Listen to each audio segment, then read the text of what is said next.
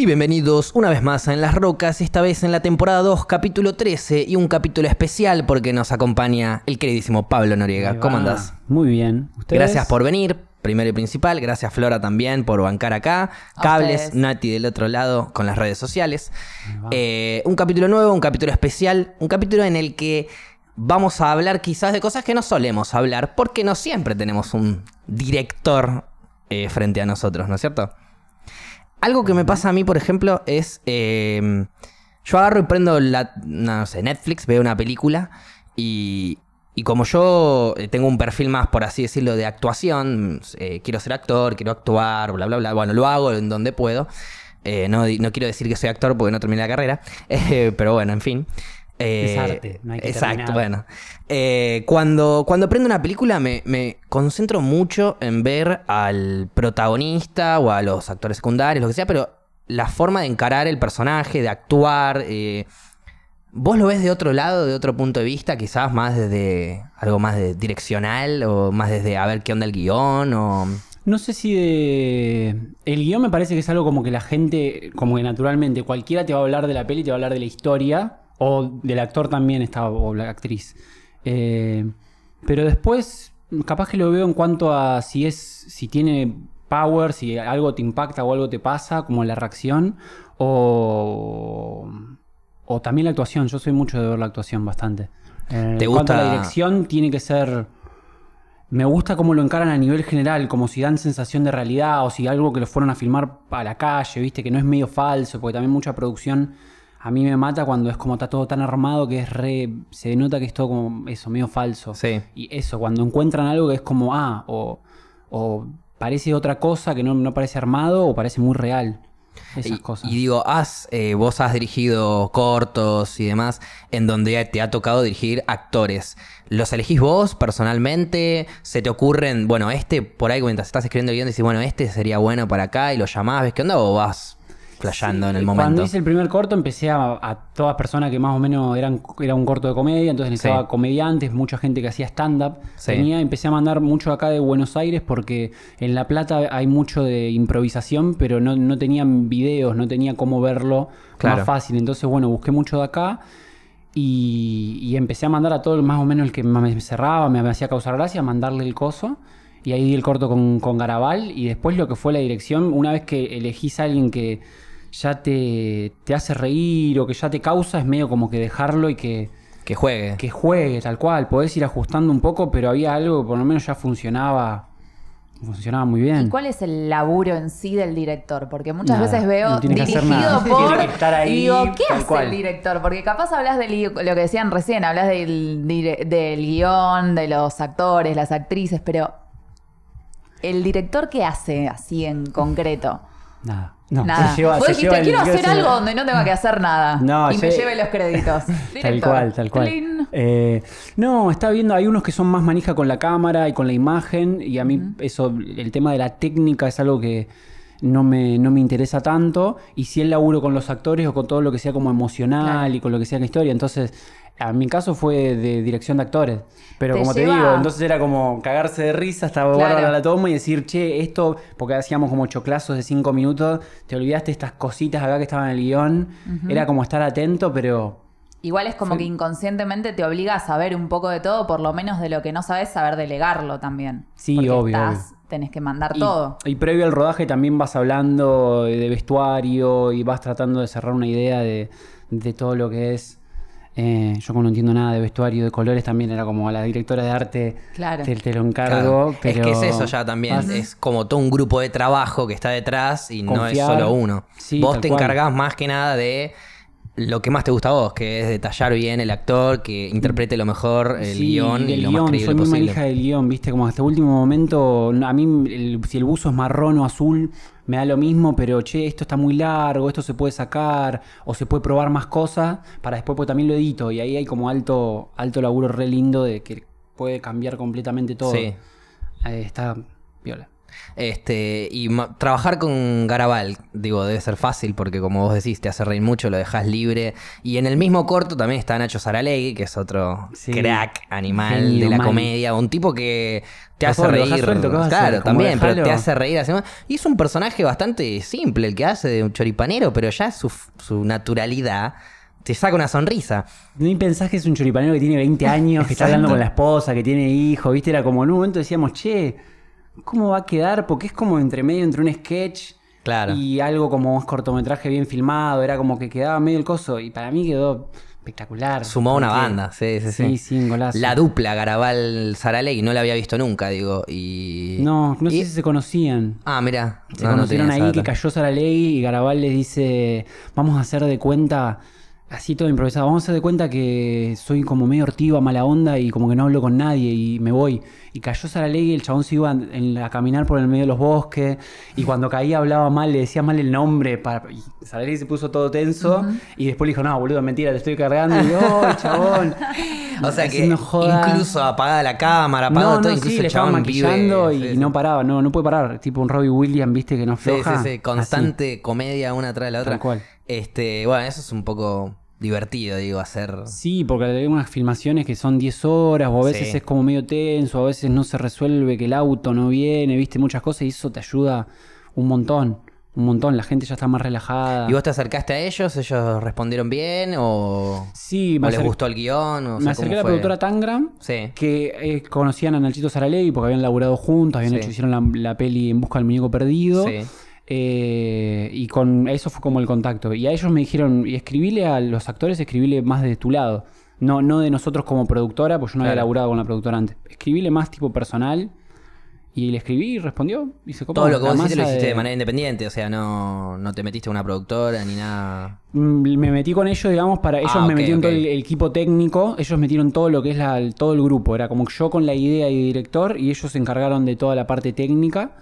Y ahí fue el laburo con los actores y todo más. ¿Y cómo es laburar así de forma independiente o medianamente autogestionada eh, en Argentina? Bueno, me imagino que en otros lugares no, no sé si laburaste o sabes cómo es, pero acá, No, por ejemplo, laburé. porque digo, capaz está alguien escuchando que tiene ganas, le gusta escribir, tiene ganas de hacer algo, tiene ideas. ¿Cómo es laburar así? Y depende de la idea también. Depende. Yo siempre, cuando arranqué la facultad de cine, era como un bardo todo el tema de la producción porque nos salía siempre mal, nunca pegábamos. Entonces siempre fue como las ideas a algo que se pueda hacer, que se pueda concretar, ¿viste? Por eso los cortos son re teatrales, son como Claro. un, un día de locación. Hay cortos y pelis y todo que son como 10 días de locación, se van hasta eh, la pileta y se ponen al actor para hacer dos planos y lo sacan. Y después queda espectacular, pero todo tiene un lío de producción que también hay que ver. Y capaz que el plano de la pileta después no quedó tan piola. Claro. O Y se saca, usando, o se sí. saca y era como, che, la puta madre. Entonces, Perdimos todo un día que Mi- guita encima de, de un montón de cosas, porque tienen que ir Sí, hasta allá. es tiempo, y el pagarle tiempo es- todo. Sí, sí, sí, también Sí. el tiempo, obviamente. El tiempo y guita, tal cual. Entonces, aunque sea a mí me sirvió como súper, súper simple. Y de última ir agregándolo. Y súper Claro. simple, hay cosas como que las sacamos también a tu último momento. Era una plaza, estar con el actor y era como, che, ese extra que iba a pasar en bicicleta, no sé, hay un lío de bicicleta. Bueno, sacamos la bici, ¿viste? Como- El gobierno sacó siempre- todas las bicis gratis. estás- No Tratemos de resolver ya. Siempre eh, está simplificando. Bueno, ahí está también un poco el trabajo del director. Que yo entiendo dentro de tu humildad, probablemente tratas de simplificar tu laburo, pero debe ser jodidísimo. Que los actores interpreten a lo mejor manera tu guion, tenés que estar vos ahí a pleno. Que si hay un problema de que no podemos hacer pasar la bici y estaba en el guion, resolvemos. Porque hay Es que hay gente mucho que. de resolver ahí en el Claro. Vos momento, te veo muy flexible, pero digo, debe haber directores que por ahí. No, no, el guion dice esto, el guion se hace así. Eh, si dice Sí. que está de lluvia a las 3 de la tarde, tiene que estar de lluvia a las 3 de la tarde. Por ahí y. Es otra ra- Acá es tan complejo hacerlo porque requiere también mucha organización, nunca hay un mango, que ponerse así, si estás en esa, capaz que lo lográs y lo haces, pero después, no sé, trae mucha energía como más pesada, no sé, yo soy más de... Aparte viene un actor y te dice, che, a mí no me cierra que el personaje acá se enoje. Bueno, hacelo. Y después él es el que lo tiene que hacer. Claro. Y si no le cierra, que- y si no le cierra, el, trabajo del actor, me- mi hermano es actor y me decía, el trabajo del actor lo tiene que hacer igual, pero mismo ya lo va a estar haciendo como Forzado. no convencido. Entonces es como, bueno, laburamos porque lo tiene que hacer él, te tiene que cerrar. Él o ella. Claro, Claro. sí, sí, dependiendo del personaje. Dependiendo. Este, Pero por eso el casting, elegís a alguien de casting y después te duda. quedas tranquila. Como Siempre también- hiciste casting, no es que te Casting. confirmó Garabal y dijiste que sí. No, pero sí, pero el chabón ya me... Claro, Le decía, sí. no, no, venite al casting. No, no, Garabal", venite. y- no, pero ya lo conocía. Yo Ah, con, ok, con ok, ver ok. algo y con. A mí también me pasa que me parece que veo rápido un video y siento como que. Este ya es está, para- me compró. sí. ¿Viste? Me compra o no me compra. Como que veo rápido y dice dos boludeces y digo listo. Después no sé si va a poder hacer de político, no sé qué, pero, Sí. Pero va por ahí. Entonces, con tener más o menos a- ese ojo, esa atención. ya te Después alcanza. ya está. Ya a partir de ahí. Porque si no, hay muchos laburos con más en teatro que son meses de, de ensayo. Me pasó de empezar a armar un lugar con gente de teatro que eran, me había causado mucha gracia, era un capo, un chabón, pero como que faltaban más ensayos. Nos juntamos ensayos una vez y faltaba tres, cuatro ensayos para ir puliendo. Y a veces donde no llegaba, los tiempos, no lo terminé haciendo porque los tiempos con cada uno ensayar cuatro o cinco veces era como... Era imposible. Claro. ya. Y también, como decías, eh, el tema de la guita, que debe ser complicado acá en Argentina, sobre todo porque no hay muchos, no sé, subsidios a la cultura.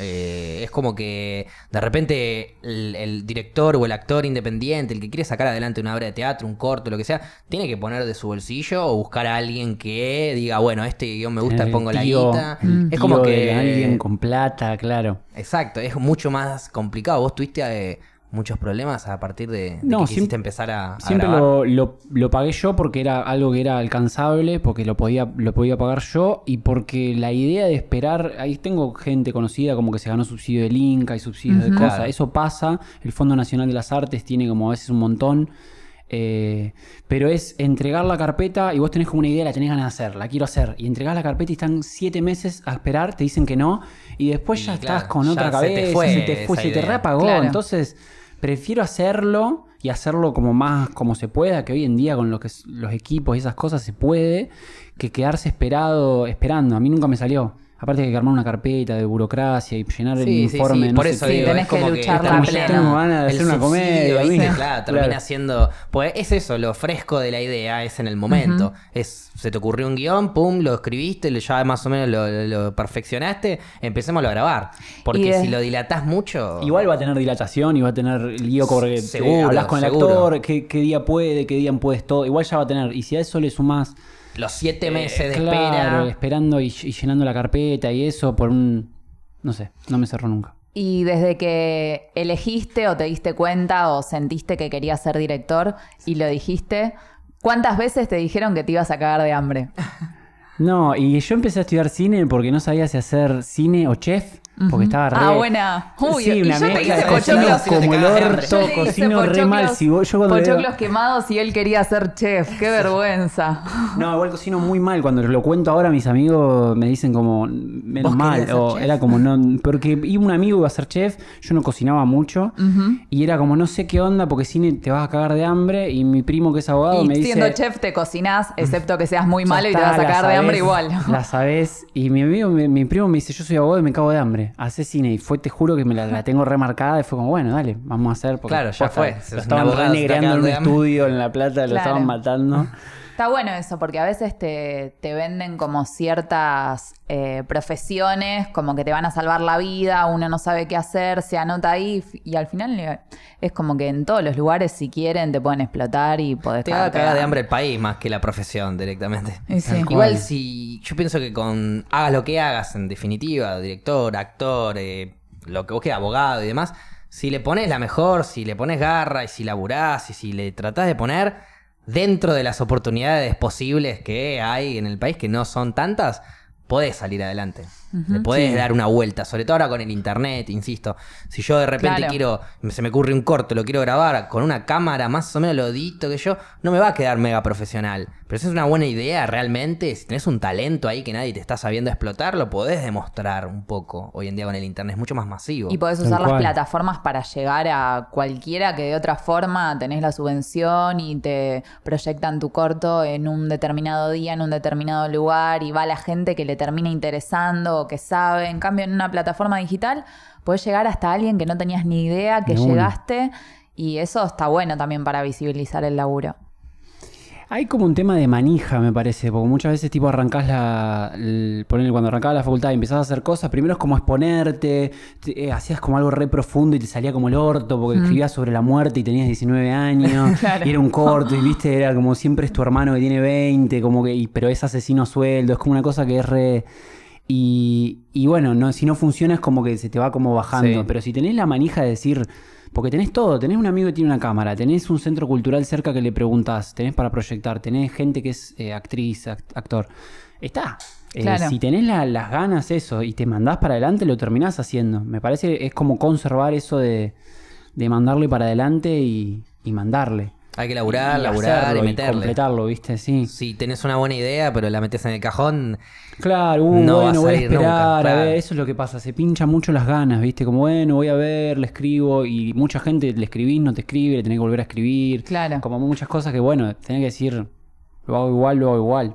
Y por ejemplo, eh, hay mucho ahora con esto de las redes sociales y la exposición en redes sociales, personas que por ahí en su vida estudiaron nada de actuación o de dirección o cosas así, y que te están dirigiendo o te están editando video o están actuando. eh, ¿Qué opinas de eso? Digo, ¿Te parece algo medio controversial no formarse profesionalmente y trabajar de... Sí, porque para mí está bárbaro porque es como jugar y a través de, de estar en la práctica y de jugar es donde sale. Hay gente que es un crack haciendo eso y nunca hizo una clase de teatro de Totalmente. nada. Eh, así que...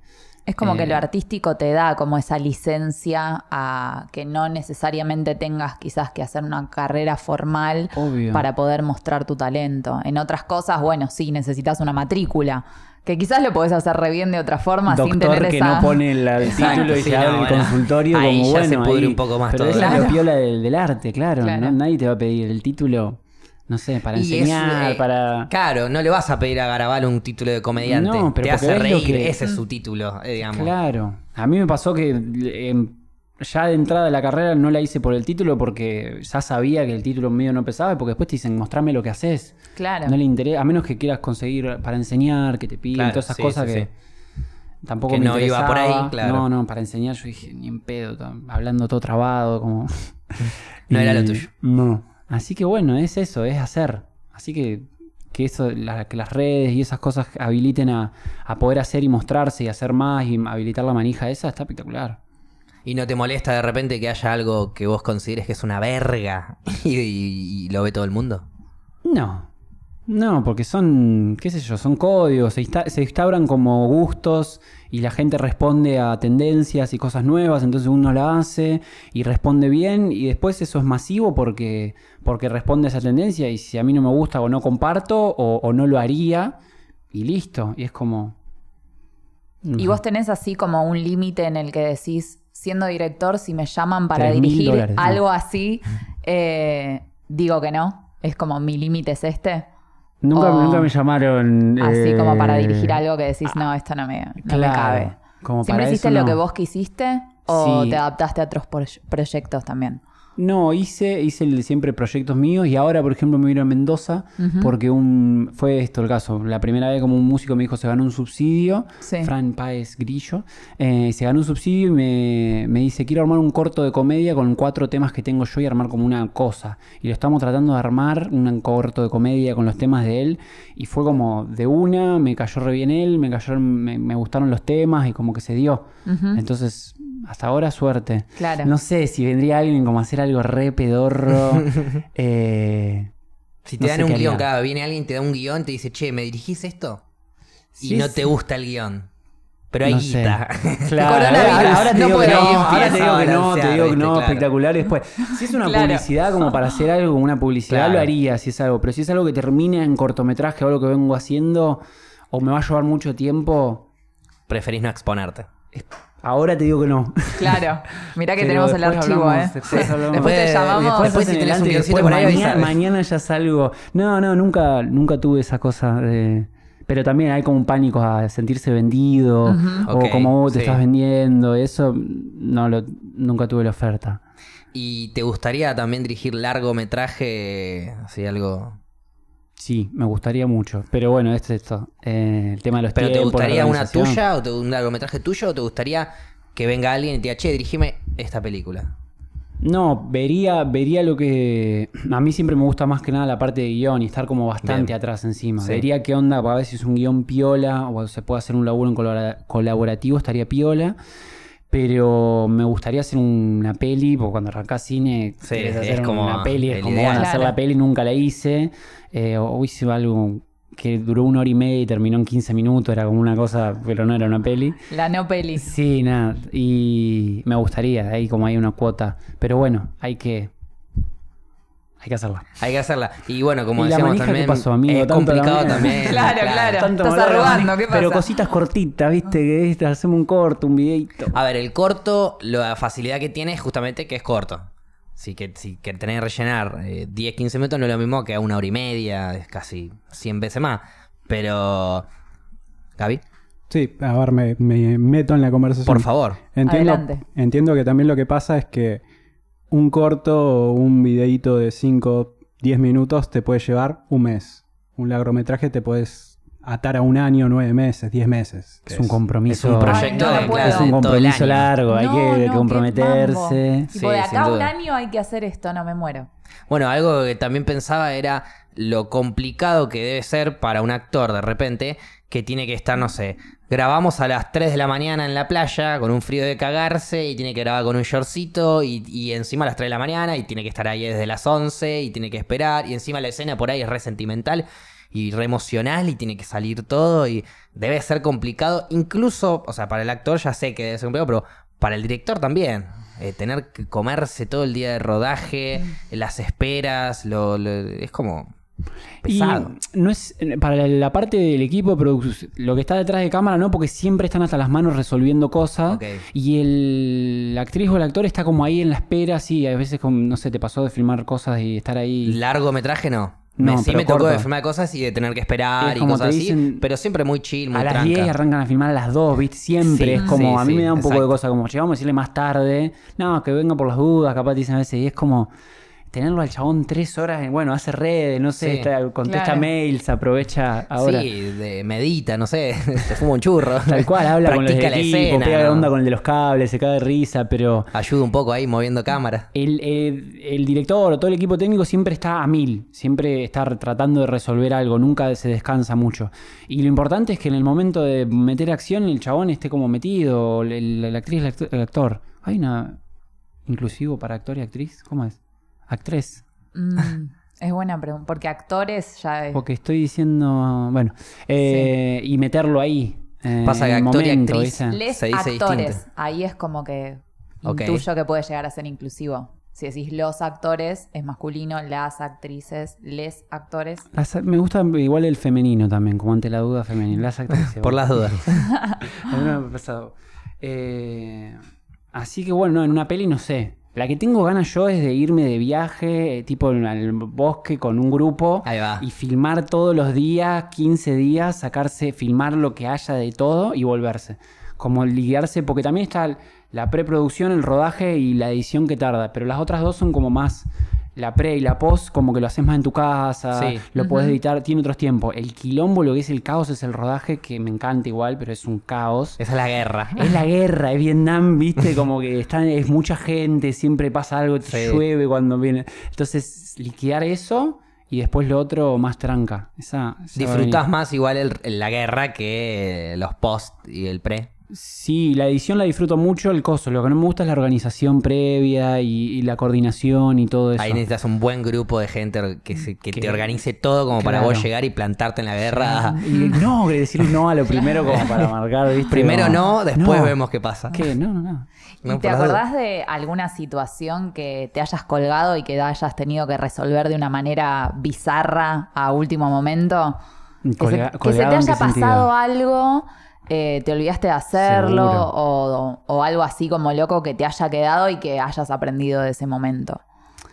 Y medio como que esta, en la guerra, entras en una que hasta que cuando terminó, en el medio que no te estás como ahí tratando de resolver la- el pequeño detalle y es como que lo tratás de pasar y que pase como pase.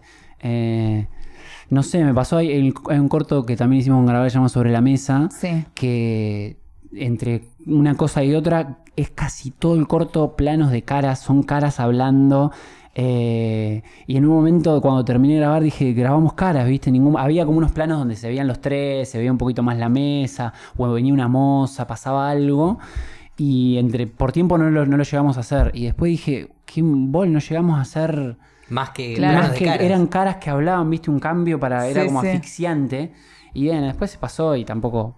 Tampoco se nota tanto, pero bueno, ahí era como En el estar atento a ciertas cositas. Capaz uno nota igual también dentro de lo que vos ya sabés, dentro de tu profesionalismo, quizás tu de- detallismo y demás. Marcás algunas cosas y decís, ah, esto podría haber sido mejor, ah, esto. podría-". Y después lo demás, que lo ven el producto final directamente, ni cuenta que se dan, eh, de, de que Sí, por ahí no ese sabe. detalle no estaba Es o verdad. que estaba corridito. Que uno el- por ahí, por ser perfeccionista, lo quiere hacer de la mejor manera. Tal pero cual. el otro lo mira y. Es pasa. verdad que uno cuando lo mira, pues está bueno verlo a alguien. Como a mí me pasa cuando veo que alguien lo está viendo por primera vez, medio como que me lo pongo a ver por primera vez algo. Y está bueno porque es como primero la idea general. Vos estás como, che, este, Claro. acá podría ajustar esto y le chupa un huevo al que está al lado. Sí. Y está bueno verlo primero encargarse de lo más general y el detalle no importa tanto y después capaz meterse.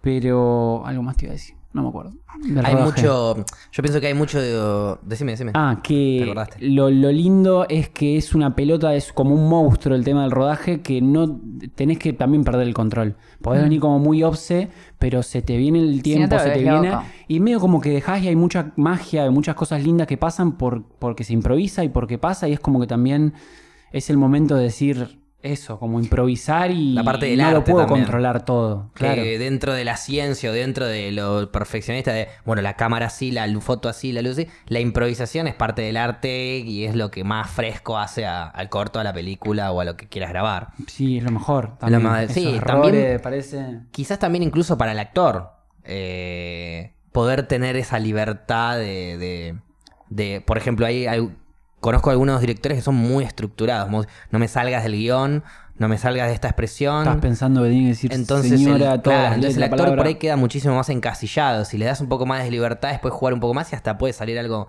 muchísimo más rico en esa escena.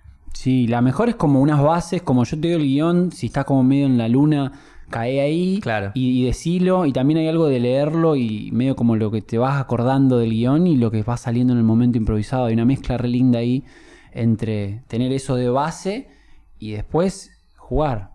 ¿Hacen Mm. ahí alguna juntada a leer el guion? ¿O sea, directamente tomá el guion, tomá el guion, tomá el guion, léanlo, nos juntamos a rodar? No, con los dos cortos hicimos una- unos ensayos previos. Primero, sí, unas lecturas de guion, primero como de leer, Exacto. como chusmear alguna cosa o hablar, y después unas pasadas eh, como más práctica. libre, improvisada. Hicimos una de sobre la mesa que fue un delirio, como delirante, re bizarra. Eh, y después listo, ya está, como para ver también si hay química en- entre También, las actores, actrices. sí, actrices. Y para ver si hay química ahí, que es más, eso también es re importante, porque yo, de no tener tanta experiencia, empecé a ver como, ah, bueno, vos elegís un actor, elegís una actriz y después también tiene que tener, se tienen que llevar bien y tienen que tener química. Claro. Entonces, si a veces se conocen o, o son amigues, está bueno, como esas cosas que uno capaz ni las piensa. Claro, vos por ahí llamaste a una actriz Cuando y tenés de poco repente hay una tiempo, pelea. cuando tenés poco tiempo de rodaje, si tenés dos que ya se reconocen y laburan, apro- Sale ahí derecho. aprovechás un montón de cosas, ¿viste? Eso está bueno. ¿Nunca te pasó así que de llamar dos que no... No, pero porque no hice tanto, ¿no? Algo ahí que se va. escupían en la cara o que terminaban de rodar y Claro. ni se hablaban. No, no, siempre buena onda, siempre se llevaron bien. Qué bueno. Bien Así ahí. que... Bueno, vamos a hacer entonces una pequeñita pausa y enseguida volvemos con este hermoso podcast.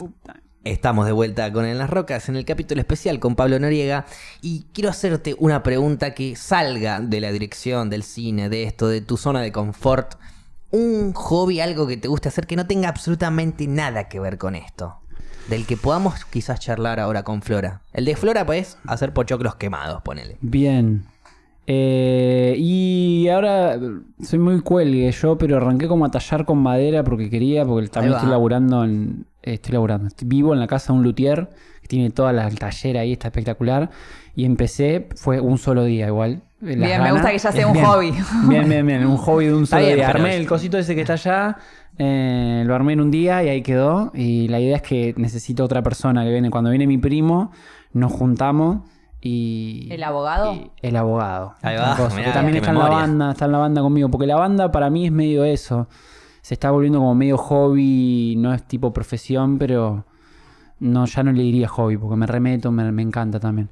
Pero después no hago mucho más que estar laburando. no, bueno, en cosas. pero- Tallar madera. Pero lo, musical decís, la banda decís de... Claro. Y eso siempre fue como joda, como juntarse a ensayar y de repente se armó y ahora están buscando fecha y Es todo. un pero hobby más pasional. ¿Cómo es la banda? ¿Cómo se llama la banda? El viejo azul se llama, como de estilos para todos lados, eh, blues, con, bueno, ahora tiene medio electrónica o rock, eh, un tema como medio más folclórico, eh, así que nos gusta como tirar para cualquier lado. Pero para mí es un espacio, el- los laburos estos son como más buenos, que le llegue a la gente, cómo moverlo, cómo difundirlo, bla, bla, bla, y la banda es como, vamos a... Ahí vas a, boludear, relajarte, sí, tal de- cual. de, de es espectacular. disfrutarlo directamente. Sí, y hay muchas cosas de ahí que las llevo a. Como está tan relajado y se generan cosas lindas, como llevarlo igual a lo, a lo otro. Claro, a, lo que, bueno. a tu laburo, digamos, a Claro. tu día a día. Está bueno eso. Y, Está bueno, está bien. Y eh, entonces está planeado ahora tocar en algún lugar. Digo, te dijiste, estás buscando fechas. Sí, tocamos en La Plata en abril, el 4 de abril, tocamos también el 25 y acá tocamos en mayo. Y ahora nos salió porque hay un festival canábico en abril. En Montevideo, sí, la No, se hace acá en Buenos Aires, Ah, ok, el ok. FIC. Eh, Ah, o hacen como esa. un hacen sí un festival acá y me dijeron que se puede tocar la banda y puede ir porque se pasa el otro día porro también así Bien que ahí. estamos bien justo cae el, igual el cumpleaños de mi hermano ¿qué dicen? A ver, me gusta el debate. yo me voy a. Mendoza Sí. vuelvo mi hermano cumple el 23 de abril Sí. Eh, le dije al chabón, volvé que el, que el pasaje de avión, porque me lo compró, sea para el 23. Caigo el 23 a las 11 y media de la noche, o sea, no llego, no llego al, al cumpleaños tipo Claro. cena familiar. Claro. Claro. No importa, estoy para la fiesta. La fiesta es el sábado, es un jueves, el sábado. Y ahora me está saliendo esta posibilidad de tocar en Buenos Aires. El sábado vos, es. vos El a él sábado. ya le aclaraste que pediste como el vuelo especial para Yo ya le dije, el chabón se confundió. Sí, Ah. pero le dije, estoy para la fiesta. Y yo venía pensando y digo, pero en la fiesta va a estar con, ¿Cuántos con años toda la la suya. 32. ¿Y por qué no le propones que haga la fiesta en, En el- Buenos Aires la pensé, te estuve alta pensando fiesta toda. aparte? Pero no la va a hacer. Hace fiesta en casa, invita a todos, reventamos todo. Estoy pensando, ¿qué onda? ¿Y no te va a caer después a esa fiesta? Y pero si vengo a Buenos Aires a tocar, ya Ah, voy a tocar acá. ese día en, en La Plata, toco con la banda y la banda termina de tocar y ir a la fiesta. Todo bien. Pero nada, si vengo a Buenos Aires llego a la... Porque aparte después del festival hay fiesta también acá. Pero vos decirle que estabas para la Claro. fiesta del año que viene. Que no le aclaraste el año. Pero vos lo harías. Tu situación vos, vos harías. Yo toco, Vos tocás. sí. Y yo creo que iría a tocar también, sí. Eh, sobre todo que es un... eh, eh, ahora como que te empezaste a una manejar fecha mucho más, empezaste gente a que poner... no nos nada y como que lo ven, están todos revolados. proyectar un poco con la banda Tu también. hermano te va a que- saber entender. Ah.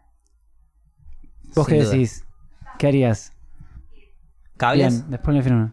No, sí, fecha, de una. Ah, Fecha, mierda, acá menos familia, acá se está desconstruyendo todo. No, ¿eh? pero ¿sabés lo Se que pienso mierda, yo? Yo lo veo desde el lado de tu hermano, en donde yo digo, si mi hermano tiene la posibilidad de venir a mi fiesta de cumpleaños o irse a tocar con la banda, eh, ya fue, anda, toca con la Sí, banda. yo a mi lado le Eh, diría, Bienvenido sea, Hacé lo disfrutalo. que sea. Sí, más culpa mía. Vamos Sí. a tener una charla de tres horas. No, me parece haz lo que quiera. Como para liberarte de culpas y poder ir a tocar tranquilo. Firmámelo, porque esto no quiero que vuelva después, le voy a decir. Bueno, por las dudas sabemos acá que todo el podcast en las rocas bancó Mal, la esto- fecha. Que de paso me dijiste que iba a ser en abril. ¿En dónde es?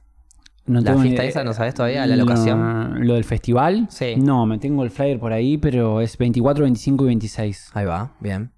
Viernes, Para mí es una oportunidad que está re buena. Igual deberías como también escucharte a vos dónde te sentirías No, eso no necesito, porque entro en la duda de nuevo. Necesito que alguien me diga qué hacer, como... Eh, por eso esta estadística. Un director La de inversa, vida. La, la de escuchar qué sentís es como que entro de nuevo en, en la, en la mezcolanza. Así Es que- como la inversa al director, que es en realidad el que él te dice lo que tenés que Claro, hacer. Ahora qué te lindo. un director de emociones. Qué Mirá lindo, cómo te la alguien que te diga... A ver, cables. También vamos a meter presión. Tu hermano debería entender y apoyarte en que vayas al festival. Claro, por supuesto. Mal. Presión Mal. para él. Más, me voy a ofender, me voy a hacer como el ofendido. Claro, no puede ser... ¿Cómo vas a poner la fecha de tu cumpleaños el mismo día que hago la fecha? Te hago una Hay veces de- hacerte el ofendido, Garpa, pero no me puedo hacer el ofendido No, yo. no, Ah. Con hermanos no, es medio... No.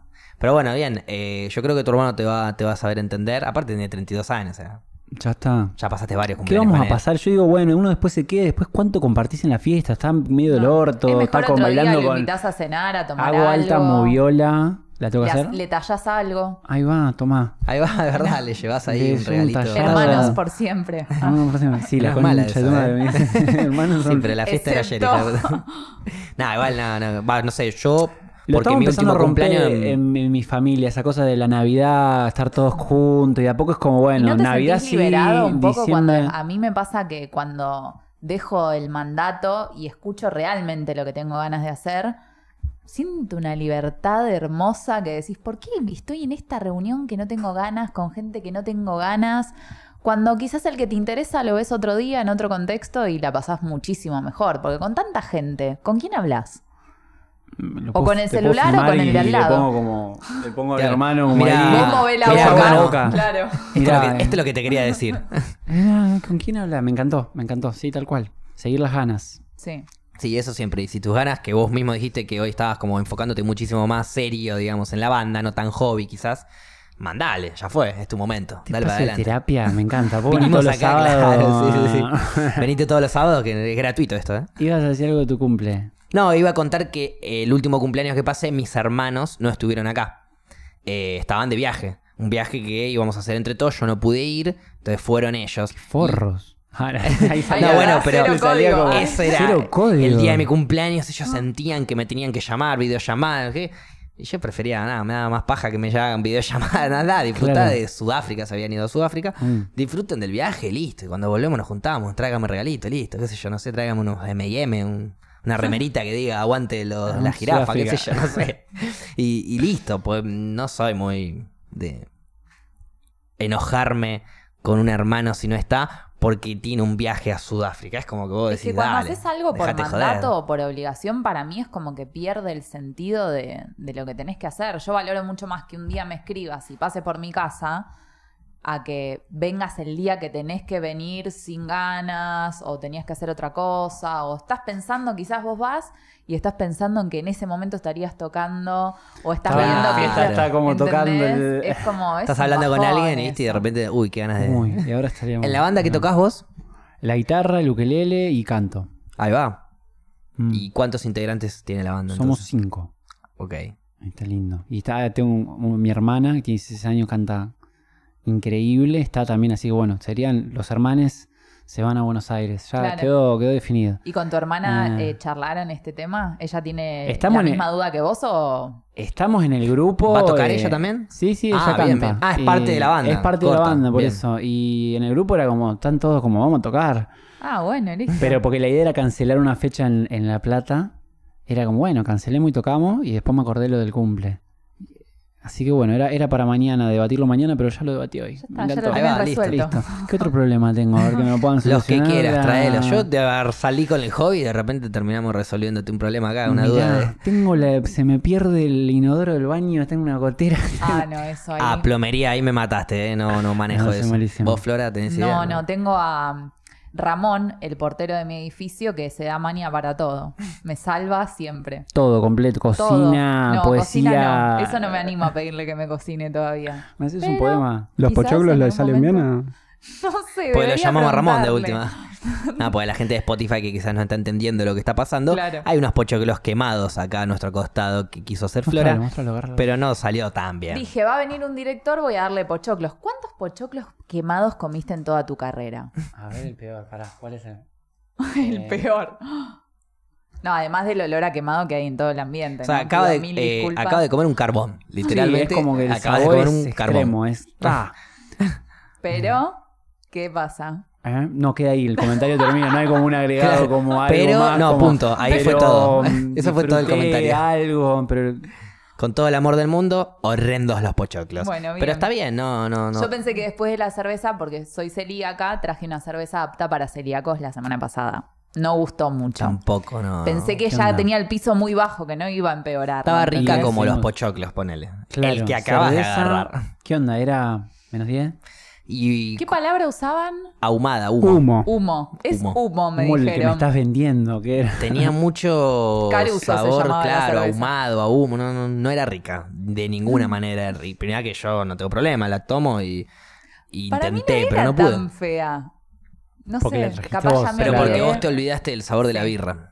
Sí, original. Qué triste suena dicho así, pero sí Lamentablemente es ella es celíaca, entonces, Dejaste ¿hace de- cuánto que, que dejaste, digamos, de comer como un humano sin problemas de celíaco? De- de tal cual. Y más o menos dos años. Ah, bueno, no es tanto No es tanto.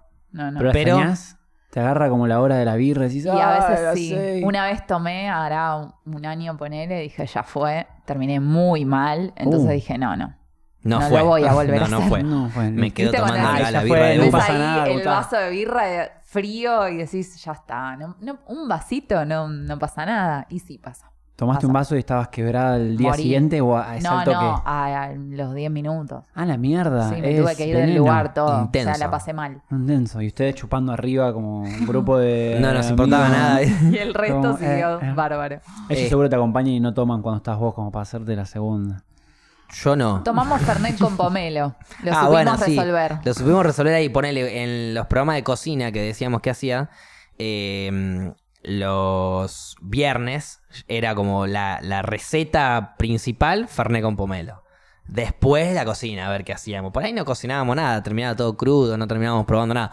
Pero el Fernet con pomelo tenía que estar ahí. Y estaba. fue ahí como el, el común denominador para decir, bueno, escabiemos algo. Pues yo siempre quería chupar birra, pero ella no podía. claro. Entonces había que traer la birra de ella, pero la birra de ella es horrenda. Entonces dijimos, bueno, ¿qué hacemos? Fuimos al Fernet con pomelo. Se perdieron la oportunidad de empezar a hacer birra celíaca piola. Como Sí. que ahí era el- ahí se Exacto, cambiaba tendríamos su que vida. haber hecho era un- como la una buena birra, forma celíaca. Con y entra- pomelo. Pero para mí, para que sea celíaca, tiene que ser con humo y fea. Según Claro. lo que me mostró. Ahora, o sea, dos birras me mostró. Sí, no hay muchas Ah, más, dos me marcas parece. diferentes. O sea, así. no, dos Estilos. eh, estilos, sí, claro. ¿Por qué ahumada? Ah. Como una Ah. APA y una IPA, pero las dos eran una más humeante que la otra. Sí. ¿Puede ser que las cosas eh, para celíacos tengan gusto a humo quemado en general o...? No sé, es que ¿Los yo te pochoclos son juro- para celíaco? Sí, Ah. pero se, eh, se me quemó por eso. Claro, ahora tiene ahumado por una entra- cuestión entra personal la de ella. No Sí. fue nada planeado eso. Voy no a es que- traer algo rico alguna vez. No sé cuándo. pero... enojada. No sé qué, porque aparte de ser celíaca sos vegetariana, entonces Sí. si te clavas una hamburguesa, te clavas una hamburguesa de, no sé, de de No, pero tengo una hamburguesa que es excelente. Para mí eh, tiene el mismo sabor. Ya te dije, tenés que probarla y decirme si es el mismo sabor que una hamburguesa Yo de ya te carne. dije, te olvidaste del sabor de la carne. Sí, puede ah, ya ser, probaste, pero... ya pasó esto. No, no, no lo probé yo. No. Nunca probé la hamburguesa esa, debo admitirlo. Pero si me dice que Es una igual. hamburguesa de verduras tiene el mismo sabor a hamburguesa de carne, automáticamente le digo, no te acordás cómo sabe la carne. No, le tiran un polvo que sabor a carne, no me daría. Es que te Mucha- juro que es igual. Ya, ya voy a traer y lo vamos a probar. La vas a traer y la vas a traer quemada como los pochoclos, la vamos a probar y no vas a parecer horrendo. pero sin sacar el cal. Pero igual, no importa, no importa. Lo, lo- lo importante es que cada uno coma lo que. Eso es el problema, ponerle del celíaco en su caso. Que cada uno no puede comer lo que quiera donde quiera. Ella tiene un quilombo para comer y cada Celíaco, restaurante que tiene que ir. No, vegetariana. Ah. No, si Pero fuera está vegana complicado, ya ¿no? estaría ¿Qué onda? ¿Te juntás con Sí, una amiga sí, y vas con tapercito o tenés que comer y. Sí, o, o me compro así en algún lugar, pero el día, por ejemplo, que quería traer la cerveza, eh, el primer día no pude porque no había en ningún lugar y al otro día me fui al barrio chino que yo sabía que ahí lo vendían. Es como, Hay no es que voy caminando y digo, ay, qué ganas de tomarme una cerveza, ¿entendés? Y te compras. Es como, Porque Bueno. no hay en todos lados. Claro. No hay. Por De alguna hecho, razón. restaurante tampoco. no. Que hay pocas cosas. Por ahí una de las cosas que decía arepa. Sí, las arepas. Las arepas que eso se podés. frisa Claro. 500 arepas porque ya es una de las cosas que Podría, puede comer. Es como el pan de Sí. Venezuela y Colombia. Claro, o los tacos Claro. o cosas así, pero bueno, te- es como que te vas adaptando. No soy una persona organizada, entonces aprendí a, super- a, no sé, a adaptarme y voy viendo. Pero adaptarse a ser celíaco es una cuestión de salud que tenés que hacerlo y- Sí, si a los 10 obligatoriamente. minutos te la pone, no es como, uy, me siento medio pesado. Yo pensé No. que era como, me siento un poco pesado el otro día, No, che, me cae no. mal. Es como, No, no, sí, de hecho chao. hay gente que tiene como repercusiones peores todavía. Mi prima, que es de nacimiento, ya desde chiquita se dieron cuenta que era intolerante porque le hacía súper mal. estaba tirado en el piso. Sí, Uf. re mal. Pero bueno. Eh, y a todo esto de su salud le agrega su, no sé, como culpa, digamos, por los animales. Entonces no quiere comer animales. Convicción, eh, porque de última te clavas una milanesa con papas fritas, sos celíaco, te clavas una milanesa con papas y fritas. es la gran solución derecho. de los celíacos. Pero Van ahora no come y- carne tampoco, Claro. entonces. Hacete vegana. también, como para... Y Ah, es Comen un poco más, ya que con estamos. banana, ensalada de fruta todo el día. más o menos.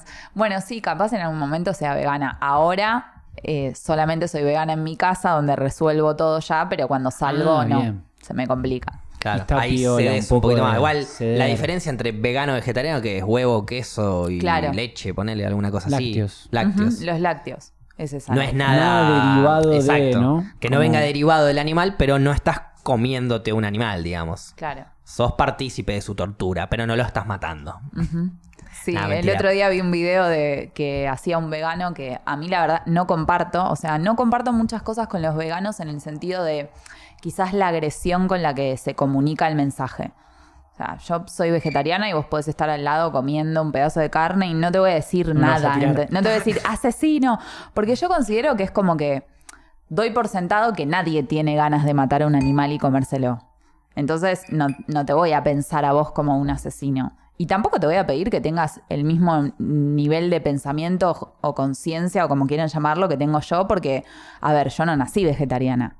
Claro. Yo me hice vegetariana, o sea, en algún momento también comí carne y no me hubiera gustado que alguien me grite asesino. Y me ha pasado con, con veganos que me han dicho, pero el veganismo no puedes estar en transición, o sos o no sos, seguís siendo cómplice. Oh. Y es como, pará, flaco, cada uno tiene sus tiempos, sus formas, lo podés procesar o no a tu manera. Es como con la violencia del mensaje, para mí no vas a llegar a ningún lado nunca, con Y se ninguna pone la cosa. defensiva la gente. Sí, Al pero es, como que... y, es, y es más fácil decir, ay, los vegetarianos y los veganos son todos unos violentos que esto, y que te caiga mal y no empatizar, y ahí ya estás como anulando el mensaje copado que en realidad tenés. Entonces es como... Que el problema no es el mensaje, sino la persona que lo está mandando. Claro, la- pero queda como actitud. envuelto en, en un grupo de gente, entonces vos decís, o lo mismo pasa, por ejemplo, con el feminismo. Claro, eso Muchas iba a decir. veces eh, la el gente dice, extremismo dentro "Ah, del activismo, sea cual sea, siempre va a ser negativo para la persona que no tiene esa sí. conciencia que vos querés tener. Capaz que hace llevar el mensaje más, como que no, es, no depende de la persona, sino como una cuestión más de estar en la lucha como general. Pero es, es verdad, si como un poco más tranquilo, la gente lo puede empezar a absorber mejor, porque si no... Y que además, si hay gente que no comparte, siempre es más fácil tomar lo negativo y lo agresivo para escudarte en el por qué no que escuchar el mensaje. Entonces, si yo a vos te doy un motivo para que anules mi mensaje, gritándote o tratándote mal, no te vas a acercar nunca a mi pensamiento, nunca vas a tratar de empatizar con lo que te digo. Entonces te quedas con las feminazis, los veganos eh, Sí, que entraron a agresivos, la- ¿entendés? a la rural a- Vegan- Veganazis, no se dice. No sé, pero podríamos empezar a usarlo. Ah, Hacía todo lo veganazis. Yo igual tengo re buena experiencia, nunca encontré gente De mierda. como de bajar línea. Bueno, qué bueno. de- Sí, molestamente. Así, como que te hablan y te comparten y te dicen. Sí, como, Era es que como es que, lo como veo más como cliché el vegano que baja línea, porque Claro. nunca me lo crucé. hasta es en conjunto. Es como si se juntan 10, 20 y se manijean entre muchos, quieren ir a hacer quilombo. Pero por ahí individualmente los chavales re respetan Ah, y está todo bien. Estoy delirando igual, ¿eh? es un pensamiento nomás. No sé si es así, no es que los veganos No. se juntan y dicen vamos a pelear con milanesa Claro. de soja. No. Como Eh, que en grupo tienen que darla hasta quizás- al lado, me está viendo al claro. lado, tengo que defender. Quizás vos que no- sos remanija y así como vos decís, nada, si, si sos vegano o no, porque cómplice, ya Claro. es medio intenso eso, pero quizás no está gritando, te asesino, porque te estás comiendo un churrasco. No, obvio. Quizás entre todos juntos manijeándose en la misma, es como, che, loco, si todos nosotros 50, 100 podemos entender esto, ¿por qué no lo pueden entender los otros? Sí. Que es muy simple lo que estamos hablando. Pero si vas a las a líneas generales, pienso yo que la mayoría de las personas tiene como un concepto negativo sobre el veganismo. Por quizás la forma en la que se comunica el mensaje o la forma que más se escucha que se comunica el es la forma que los medios nos muestran. Porque vos Entonces- veganos pe- combatieron con gauchos en la rural y bla, bla, bla. Y ves a veganos peleándose y los gauchos a caballo y todo el quilombo. Entonces vos decís, claro, veganos que son un grupo de activistas que dicen que hay que salvar a los animales y hacen quilombo. No, no es así. Por Hay todo un trasfondo muchísimo más amplio de conciencia, muchísimo más. Lo mismo con las feministas que escrachan incluso. las paredes. Por el ejemplo, otro día la que estaba prende fuego a la discutiendo- patrulla o lo que. O, las- o incluso las que bardean Claro. al, al hombre. No, no, vos sos hombre, ya está todo mal con vos. No, no es así. Eh, pero tampoco es así el feminismo. Claro. Entonces no es ni un lado ni el No, otro. hay personas, facetas, los extremos, eso está, está piola. Y también el tiempo, porque cuando arranca es como una, medio una explosión y hay que darle tiempo y me parece que no es lo mismo feminismo hace dos años que ahora. No, sin duda. Con todo lo que capaz que muchas personas que estaban como más a la defensiva o qué sé yo, de repente empieza como a incorporar cosas o a pensarlas, pero cuando le diste un tiempo, capaz que bueno, se puso a la defensiva, o qué sé yo, dijo hasta femininja, y después capaz que la- se la pone a pensar y como, pero es eso, darle Sí. el tiempo a, a que esté. Yo siento que ahora, qué sé yo, vegetariano, ponerle... Todo el mundo sabe lo que es igual. Hace, qué sé yo, 15 Sí, años ah, era como que, sí. ¿eh? ¿Qué? ¿Que no come carne? ¿Qué? Ah, ¿Cómo que? mirá qué loco. Ay, no come Pero hay pollo, gente pero que pollo está, sí, viste, como... que está en contra idea. del vegetarianismo. Como que les molesta que vos seas vegetariano, ¿entendés? Claro, es lo mismo. Como, Esa es la misma, Sí, pero o inversa. comentario boludo que tienen que hacer como, eh, pero no come carne. ah, aguante, esa comerás. A mí me han llegado a contestar, no, me en- más hablas del vegetarianismo, más ganas de comer asado tengo. Y es como, ¿qué me estás comentando? Claro. ¿Qué es ese comentario, entendés? Es, Es, de como, lucha, es, es lo otro. Es claro, bardear. es como... Una lucha inexistente. Es eh, porque nadie tiene que luchar por comer carne. Come la carne y listo. Claro. A tanto como vos, come la verdura. Andá y listo. matalo, que ese es el que se lo gana. Andá y Claro. cazalo y matalo, que Claro. me parece que te lo ganaste más que ir a la carnicería y comprar duda. un paquete. Y ya está, yo no vi nada acá y. Yo no hice nada, no, yo me lo como. Estaba empaquetado, esto no es una vaca, ¿viste? Como.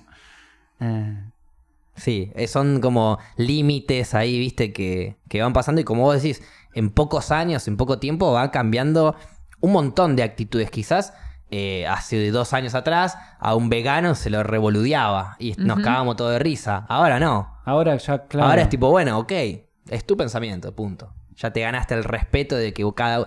Eso, la gente se... Hoy en día pienso que de a poco, y el feminismo debe ser muy partidario de eso, de la igualdad ante todo en, en cualquier cosa, en cualquier aspecto, no solo de género, sino de que si vos te querés poner esa chomba de ese color y yo esta remera de este color, que lo podamos hacer y que no le moleste a nadie porque son decisiones personales, nada más. Tenía, te quería hablar de eso, pero bueno, ahora que. Ahora que me no dijiste- puedo, porque Tu chomba me parece era- una era mierda. Chomba, era todos con La chomba. idea era Me chomba. mandó un mensaje coso. y- Dijimos que íbamos a... un con- chomba Me cagaron. Bien. Pero bueno, eso pasa también una reflexión del helado que habíamos hecho con. Me encanta. este no me acuerdo si era con Gaby o qué. Un día que empezamos a hablar del helado en un programa acá y de qué gustos de helado le gustaba a cada uno. Y cada uno, y empezamos 10, 15 minutos a debatir de los gustos de helado que le gustaba a cada uno. Y después los llevamos para el lado de si sabemos y entendimos de que a vos te gusta el chocolate, a ella la vainilla, a mí la frutilla, y no somos malas personas por Tal tener cual. distintos gustos, ¿qué diferencia hay con la ropa, la remera, con quién te acostás a la hora de garchar? Eh, Sí, obvio. es todo personal y de cada uno, es un Por- gusto más de lado. ¿Qué te molesta? No te va a cambiar la perspectiva de la persona por eso. Y esa fue un poco la reflexión que no escuchó mucha gente porque pensamos que estaba, pensaron que está estábamos hablando de helado. Claro, pero está muy Ay, yo re escucharía, amo el helado. Yo Por lo hubiera escuchado lo por sé, el helado. Ya lo sé. Pero Sí, no, sí, sí. vegano no se puede, ¿no es lácteo? Sí, pero hay, Vegano. hay helados Hay- veganos. Pero el- ah, ahí va. Igual hay un límite. ¿no? ¿Cómo sería el helado vegano? ¿Dónde- Lo hacen con leche de almendras Ah, ahí o con va. leche de castañas de cajú. o- Es rico. O sea, lo he probado. Prefiero el otro ¿Cambia lado. mucho el sabor? Como en la birra, ponele. No, no cambia tanto. Es como, a veces ¿Le es confías? como más No livianito. sé. Voy a traer. Para mí ya perdió los sabores eh, originales No, no, de las cosas. Oh, empezó como- claro, a descubrir nuevos. Claro, cambió el, No, las el- papilas helado Claro, va gustativas. cambiando, claro, sí. estar comiendo esto todo el día, las papilas gustativas están, ¿viste? Pasa que también, todo. viste, cuando sos chiquito, que ahora hay algo muy fuerte, una aceituna no te gusta, un vino no te gusta, una birra, después vas avanzando, vas siendo más grande, vas probando más cosas y decís, bueno, un vino está rico, una birra la puedo pasar. Lo mismo debe ser con, no sé, pienso, ¿no? La birra de... La primera vez que probás birra, no sé cómo la de ustedes, yo probé una brama no encima horrible en un boliche y fue como La primera vez que tomé birra no me gustó nada, le tomé un traguito de Estela, ponerle a mi viejo y dije, nada, esta es horrible. Y yo era como, no sé, 15 años, onda, años, ya claro. podía llegar a estar haciéndome el canchero tomando alcohol. Pero tomé birra y dije, nada, la birra es horrible, no me gusta la birra. Un día me tomé un vaso bien, un buen vaso fresco de birra cuando me tenía que tomar ese vaso fresco de birra Y ahí ya está. y dije, qué está. rica es la birra y se acabó. Y volviendo a esto que hablamos de como de los temas polémicos o las situaciones polémicas, en cuanto a la dirección, vos, ¿tratás de meter como temas de actualidad que sabes que van a generar polémica o preferís ir por otras cosas? ¿Pensás en el mensaje que querés línea dar? Claro. No, bajar línea no me No. copa. Me gusta como que salga de última. Como que hay. Siento que a veces hay como una crítica o una eh, vi- visión de.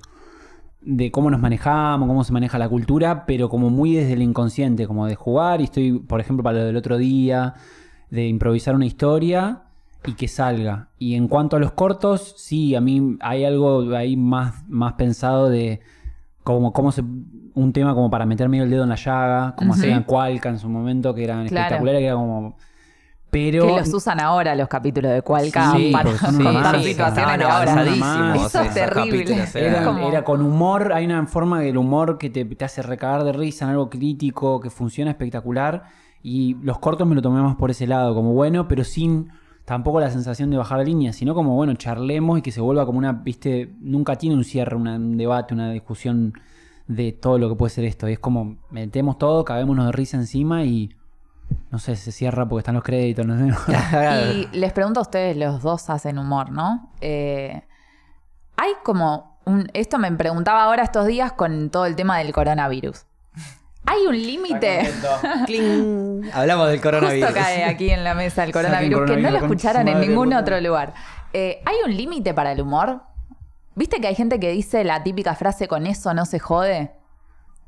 ¿Hay límites o no hay límites para el humor? ¿Qué piensan ustedes? Por favor, yo No, ya he hablado Yo mucho en este programa, vos sos el invitado, así que todos por los favor. días cambio de opinión, dice. Ya he, he opinado No, no. completamente lo opuesto. Eh, yo digo, digo algo y te doy el pie a vos. Yo pienso que cuando ofende a alguien ya puede dejar de ser humor.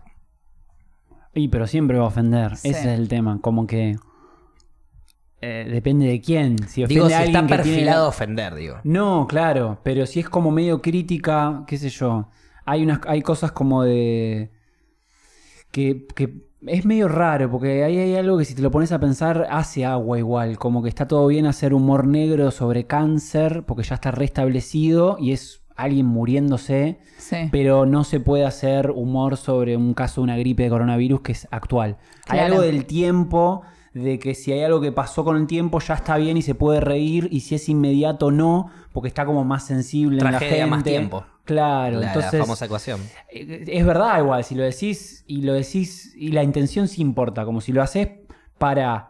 Hay mucha gente que dice como que si lo haces para cargarse del chabón que se murió porque se murió de gripe, es un bajón, porque Claro. ¿qué, qué- a qué Claro, estás ganando? ¿qué- es qué como, estás apuntando a- Es re... En cambio, si lo haces del chabón que se murió para ver la paranoia que se está creando o cómo se manejan las instituciones, cómo quién está ganando guita y usás eso para, para hacer esa crítica, sí, igual, por más que lo hagas así, hay un par de gente que te va a entender como que Como quiera. bardeaste a una Sí. persona que se murió, no lo entiende y se ofende y que decís, bueno, se ofendió, ¿qué hago?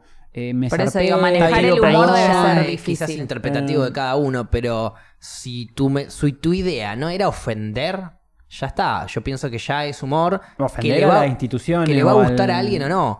Pero si yo dedico mi chiste, mi hora, mis 20 minutos, lo que sea, a bardear a alguien o a algo, a un pensamiento o a una idea, ahí sí ya estoy dedicándome a ofender. Eh, ahora, si lo que yo digo, lo que yo pienso, lo que yo opino, eh, con mi humor y mi comedia, a vos te ofende, te pido disculpas porque no fue mi intención. Pero hay muchos, pienso yo, comediantes, o no muchos, pero algunos que se agarran de, bueno, bardiemos lo que... No me gusta cómo haces vos tus cosas y te bardeo a vos. Y a partir de ahí crece mi conocimiento, mi fama, mi... ¿Y Claro. yo qué hago? Me dedico a agarrar lo que hacen los demás y a destruírselo porque me parece malísimo. Lo hago con un talento tan divertido que todos se cagan de risa y lo ven. Pero ese humor a mí no me, no, A no mí me gusta. no, no lo consumo. Que pasa mucho en el humor, no sé si es, pero la forma de Argentina también entre amigos, entre amigues, de bardearse y mantenerse ahí, como hay algo que a veces lo veo es como que se están rebardeando, ¿viste? Mm. Como que están sacándose unas chispas, Claro. tienen unas cosas ahí retenidas, y están como, eh, sí, sí, y se tiran unos En chistes. broma te digo, pero- En broma, no sé, hay El algo- límite de la iro- el abuso de la ironía también un poco, a Sí. veces. Pero bueno, hablábamos de Cualca y los de Cualca seguro que lo hacían y lo hacían para ofender, para que se lo cuestionen y para que la gente se lo ponga a pensar y seguro que se ofendió un montón de gente, lo hacían igual, a mí me parece que, que igual los veía y como comparto, Claro. está bien.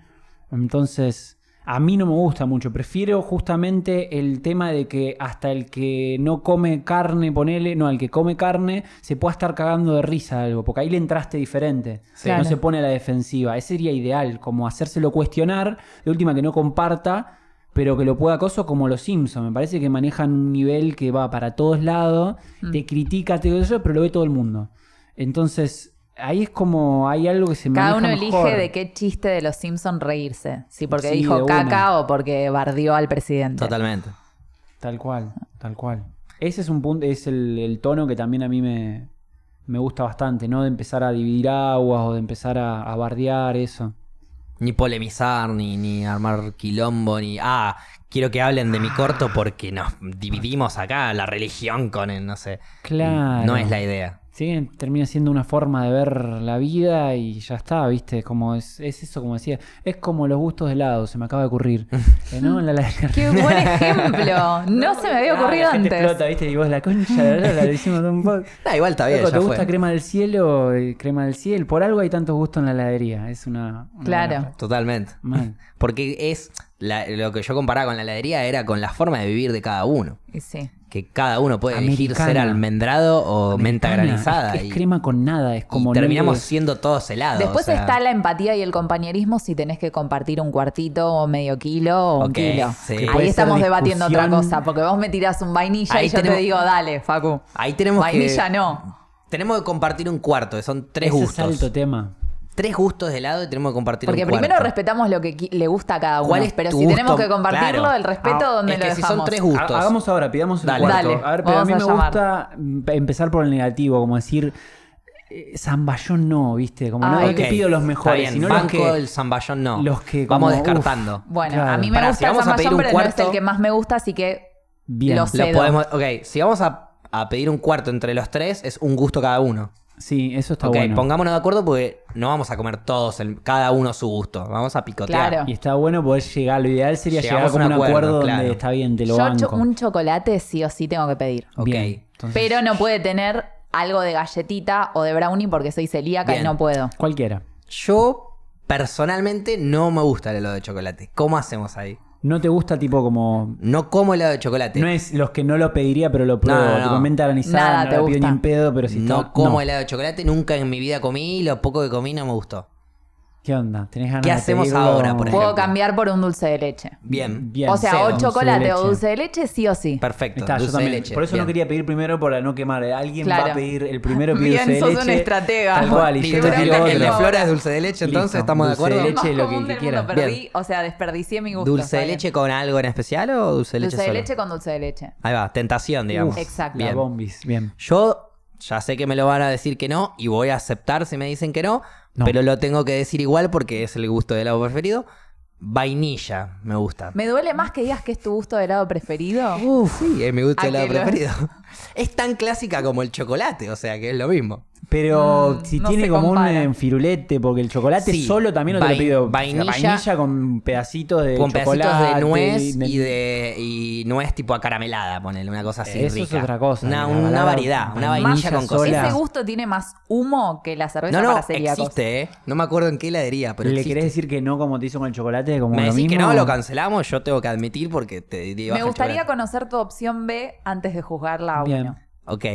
Mi opción B podría tranquilamente ser dulce de leche que vos ya elegiste. Así que voy a ir por. Capaz es fuerte también. Chocolate blanco. Ese es mi segundo helado favorito, el chocolate blanco. No el negro. Rarísimo. Ese- ese Yo creo sí, que la sí, heladería son hace una fiesta cuando llama Facu.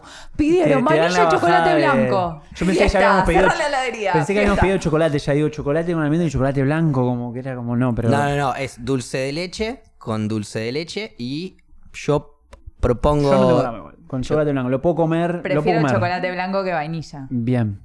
¿Cuál es la tercera? No me imaginaba ok. comiendo un cuarto de helado No, con no, chocolate cancelemos blanco. chocolate pero- No, blanco, pero a a hay esta altura me, me, extraña cuál es la tercera, cuál va a elegir. Y no, una nunca. tercera opción sería un tramontana, ponele. Ah, bueno, caímos a algo más pop. Algo más tranca, una vainillita con pedacito de. Yo el chocolate blanco se lo banco. Igual la vainilla con fantasía también, ¿eh? Si Vainilla con fantasía también, pero... Eh, Con esos pe- pedacitos de nuez con caramelo es. podría, podría probarlo. Ok. Está bien. Vamos a- Cerremos entonces igual en chocolate blanco por las dudas. Para no embolar la flora, yo le cancelé el chocolate. Y le Cerramos en chocolate blanco. Me gusta porque va a cerrar la heladería, chicos. ¿eh? No, no, tiempo. Sí, yo una vuelta estuve con mi hermana discutiendo, pero desde que fuimos a la heladería debatiendo, era un kilo igual, pues está la promo del kilo, Sí. los cuatro gustos y era como, bueno, este, pero si no este, estuvimos de todo el viaje y nos volvimos hablando de lo que había sido la elección, era Y como, es un corto. dicen, Yo estaba pensando, era cuatro claro. cuadras caminando, pidiéndole helado, pará, el chocolate, ¿cómo está el chocolate? Todo. es un acontecimiento, No, ¿sabes qué? Sí, no Dulce hay de uno. leche no me queda más. O sea, Teníamos opción B igual. Claro, eso. Teníamos exacto. opción- Tiene que haber Hay que opciones por suplente las dudas. para que Tenía- salga. había suplente, bien. salía a la cancha. Bien. Igual cuando vas con un hermano, que yo como que vas a la misma heladería, más o menos sabés cuáles son los que van. Claro, acá depende de qué heladería Acá hay. nos Si estamos conociendo, chicos. A si ver. hay una fantasía, ponele yo ahora, hay una, viste, en la división entre pide un banana split, que a mí me gusta, ponerle que sé que garpa, si a ustedes les gusta, o veo y es que es este gusto que no probé nunca, me animo.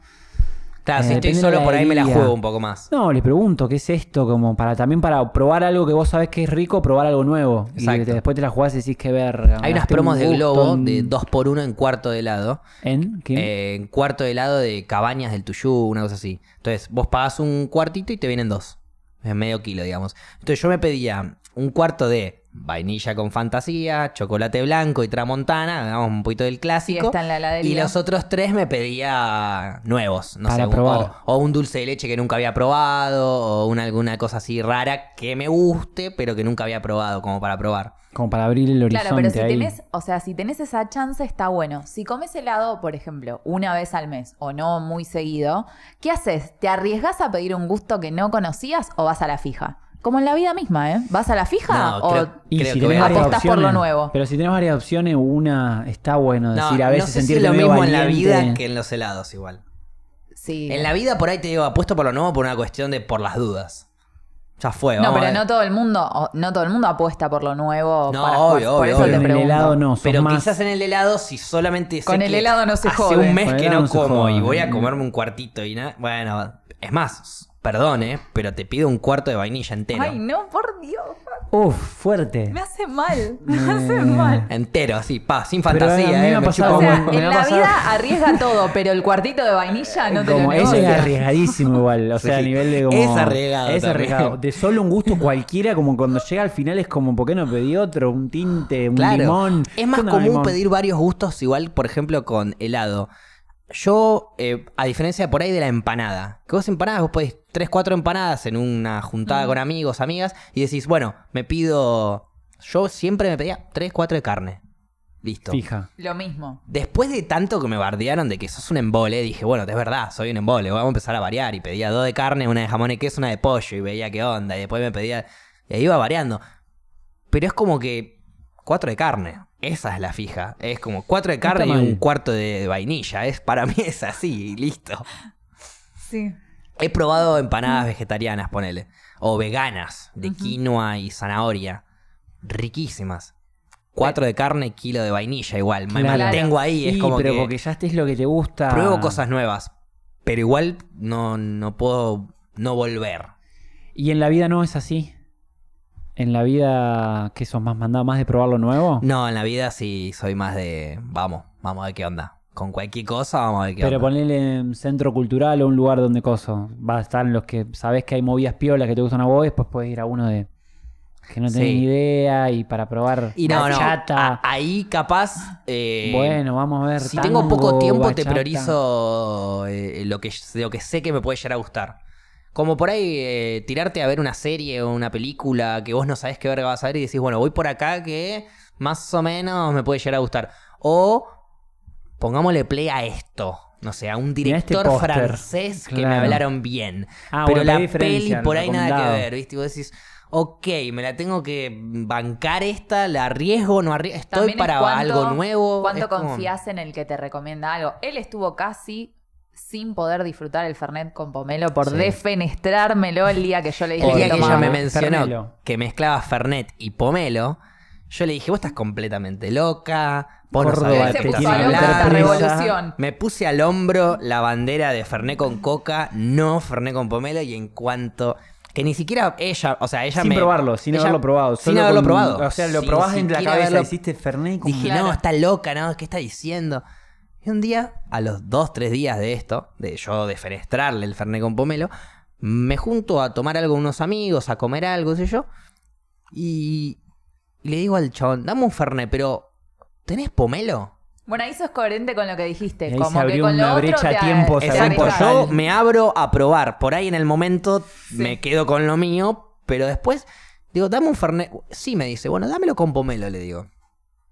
Me lo da con pomelo, lo pruebo y dije, nah, esto es riquísimo. Ah, te, te arriesgaste a un vaso entero igual, ¿no? Probar sí. un vaso vaso, de entero, olla. Igual, vaso eso entero. fue Eh, me arriesgué a vaso entero porque a tirarlo como... le di a probar a los demás también. Como, boludo, probá esto. probá esto. Y ya de a poquito le voy comiendo la cabeza a mis amigos. ¿Y qué onda cuando volvió y te hizo como está bárbaro? ¿No dijiste, No, me agarró todo un el- programa el entero. de la sufrí, claro, ¿no? como... Sí. Yo llegué, pedí disculpas, las, cordi- las cordiales disculpas y, correspondiente disculpas. Preparado a recibir toda la Vení, vengan, vengan. pegame donde No, y sea, le acá dije, estoy, me bienvenido al mundo en el que primero te van a juzgar y después van a venir, como viniste vos, a decirte tenías razón. Lo lindo de hoy es que por ahí yo conozco muchos amigos, amigas que les digo Ferné con pomelo y me dicen, nah. Y nunca lo probaron y te digo, ¿sabes qué? Yo estuve ahí también. Ya te va a llegar. Y ahora salí. Próbalo. La mayoría les encantó.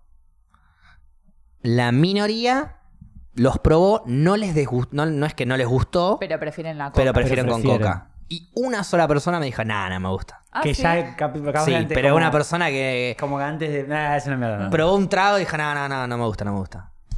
Pero esa persona pienso que me lo dijo ya, viste, de te dije que no me iba a gustar y no me gustó. Claro. Punto. Como Claro, diciendo, como por ahí de- acaba de probar el elixir de la vida y no me lo iba a admitir. Estaba ni tan en pedo. convencido que literalmente la viste el Sí, gusto sí, era sí. como que fue no, un chao, feo. chao, ah, chao, chao. Pero la mezcla, bueno, nunca lo probaste el Fernet con pomelo, Sí, ¿no? me gusta, me gusta Ah, más que ¿sí? con el coca, porque la coca no me gusta, nunca la tomé en mi Bien, vida. es- por eso estás invitado al podcast. Acá. es como la que- pregunta, claro. che, ¿querés venir? Ta- ta- ¿Tomás Fernet con pomelo? sí. No va a haber, ¿eh? Pero por las dudas. No, Tomás- es no, bueno, no con vengas. puntos suspensivos. Y ahí completo, pomelo.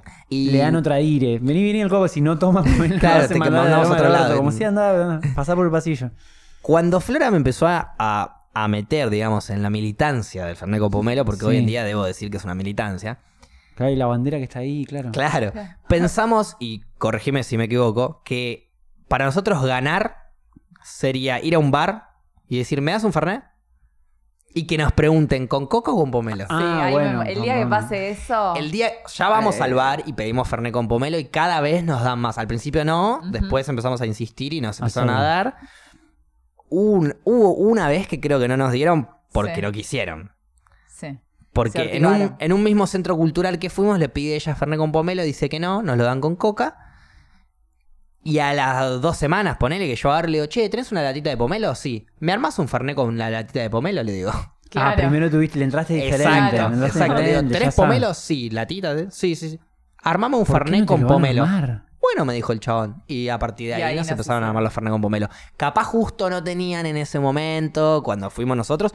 O Para mí no querían. medio- La coca la tienen abierta, quizás tienen una coca de. Claro, una coca grande Ah. abierta grande, para armar el y pomelo. lo otro es la latita, es como otro costo. Yo le quizás. dije incluso, mirá, si me tenés que cobrar el Fernet por un lado y la latita por el otro, mal ahí, le digo, pero cobrámela. Prefiero con pomelo. Y medio que se dio y me cobró Claro. el Fernet Ah, común. adicto, te volviste como. Le- No hay vuelta atrás. Eh, Probaste y. No tomo. o- la última vez que me junté con mis amigos, que fue hace un par de días, terminamos de jugar al fútbol, nos juntamos en la casa de un amigo.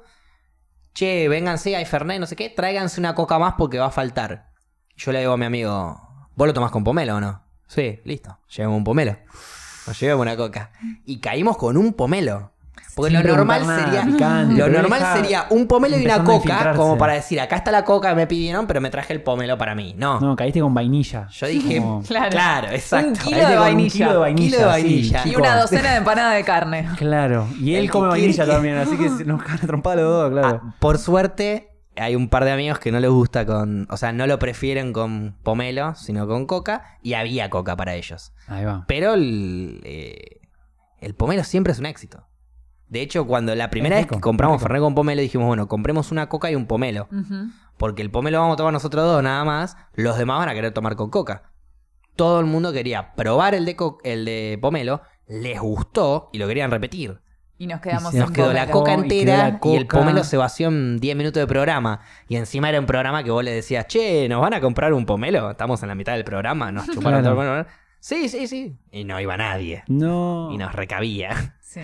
Eso era genial. Pero bueno. El inicio del cambio, entonces, ese es un dato Sí, como la, sí, una sí, sí. nueva Argentina. Fue Pero como el cuando vayas a génesis un- de, de- Claro, como. sí.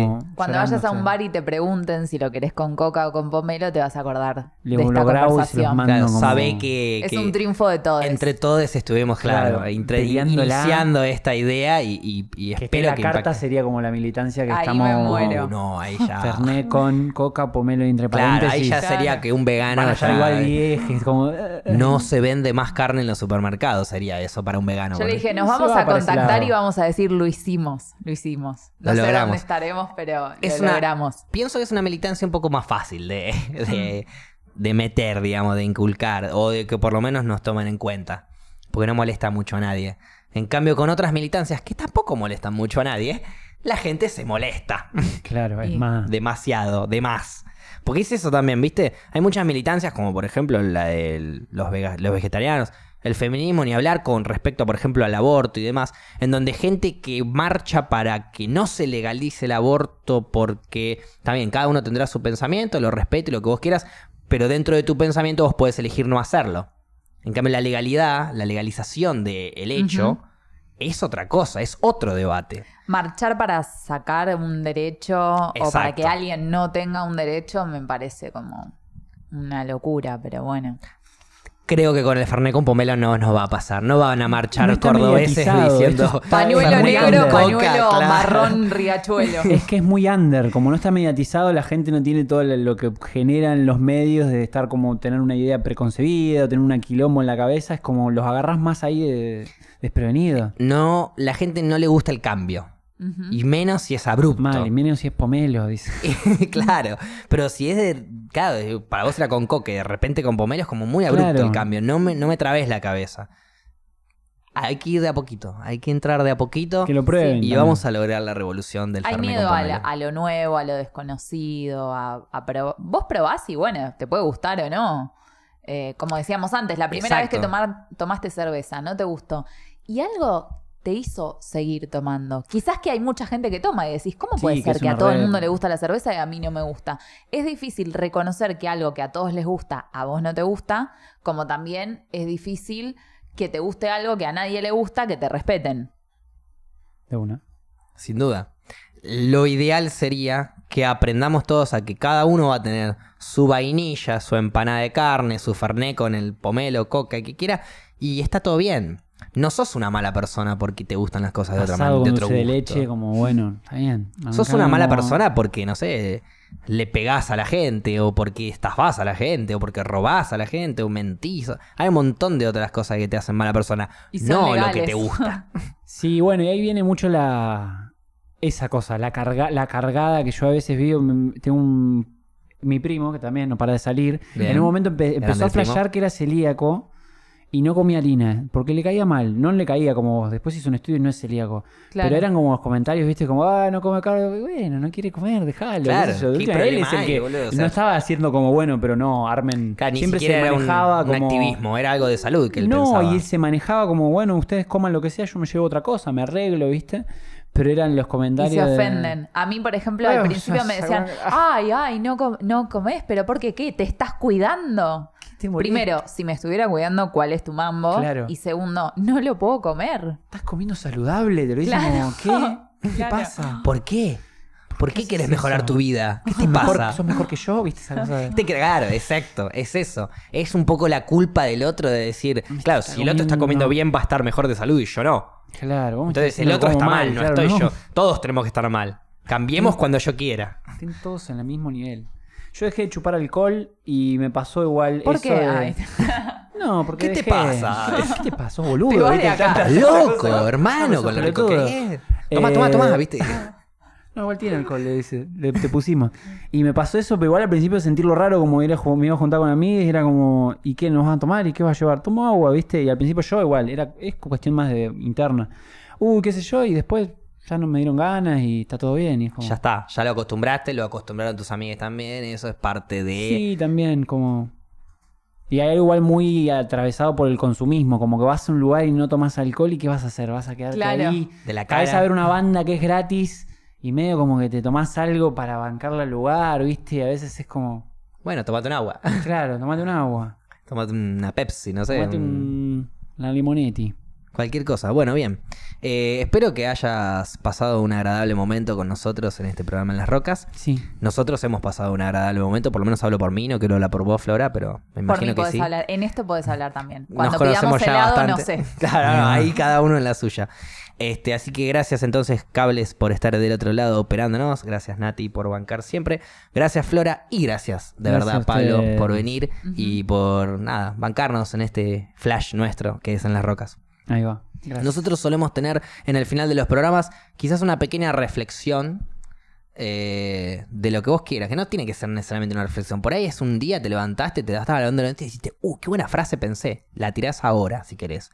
Cualquier cosa, no es necesariamente algo o podés decir, no tengo nada para decir y listo. Pero es como que te damos este espacio para que digas lo que quieras. Por algo hay tantos gustos en la heladería. Ahí va. La cerramos. Perfecto. Esa fue una gran frase. Yo me voy a quedar, bueno, con todo lo que charlamos y también me interesaría saber después si fuiste a tocar a la fecha o no.